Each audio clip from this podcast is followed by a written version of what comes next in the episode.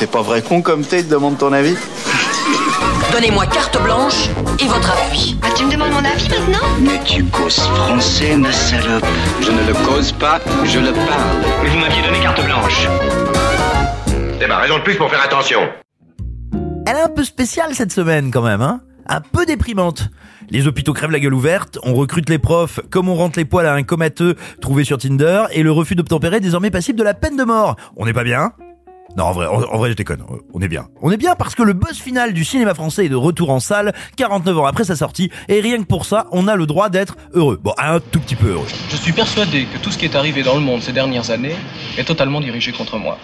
Il y a eu la révolution culturelle, mai 68, les Rolling Stones, les cheveux longs, les Black Panthers, les Palestiniens, l'Underground, et depuis 2-3 ans, plus rien.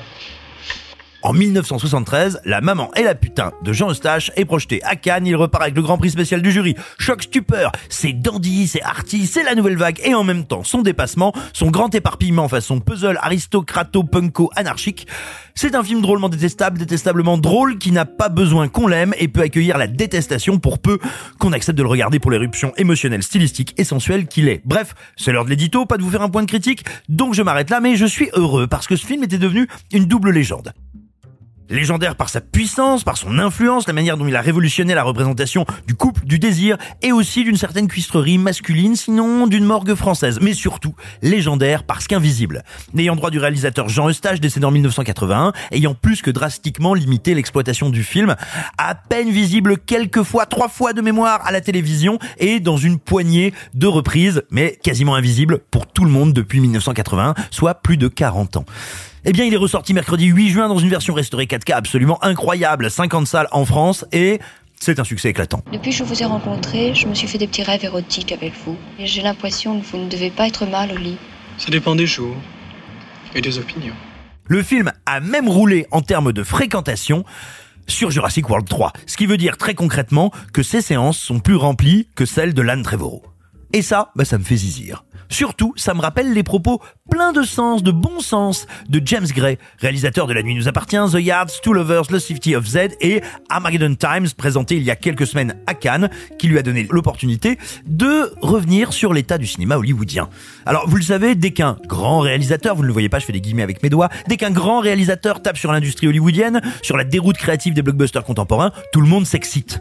Martin Scorsese, Coppola, dès que quelqu'un tire, tout le monde a ses vapeurs. Les fans crient au scandale, les cinéphiles pointus se félicitent, gna gna gna gna gna, le petit cirque recommence, tout ça est assez tristement stérile. Mais Gray n'a rien fait de tout ça. Il a simplement expliqué pourquoi Hollywood commettait une erreur stratégique énorme en délaissant des pans entiers de la création cinématographique. Pourquoi reculer en termes de variété, abandonner les budgets moyens, tayloriser la production et embarquer pour le tout licence, le tout marque, le tout saga, le tout MCU, le tout univers connecté, le tout rebooté?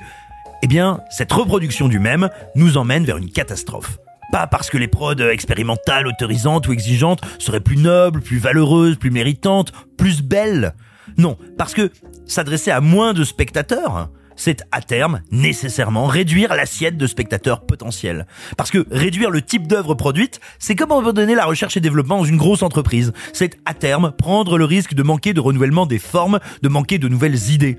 Parce qu'un blockbuster coûte trop cher pour prendre des risques, il va repiquer les bonnes idées expérimentées ailleurs. C'est normal, c'est le recyclage, c'est le circuit court, c'est la vie, et c'est très bien comme ça. Quel rapport avec la maman et la putain? Bah figurez-vous que c'est un des emblèmes, sinon l'emblème de la nouvelle vague. Et vous savez qui a été particulièrement influencé par la nouvelle vague? Un certain Steven Spielberg, réalisateur de Jurassic Park. Influencé à tel point qu'il a offert un rôle au prince consort de cette même nouvelle vague, François Truffaut, dans Rencontre du troisième type. Et si Rencontre du troisième type fut le choc que nous connaissons, c'est en partie du fait de la rencontre de deux styles, de deux écoles, l'hybridation géniale de la technicité du cinéma américain et le désir de pousser les murs propres à la nouvelle vague. Une copulation stylistique qui manque cruellement à un certain Jurassic World 3. Alors voilà, on s'en fout que vous ayez envie ou non de voir la maman et la putain, on s'en fout que ça vous plaise ou pas.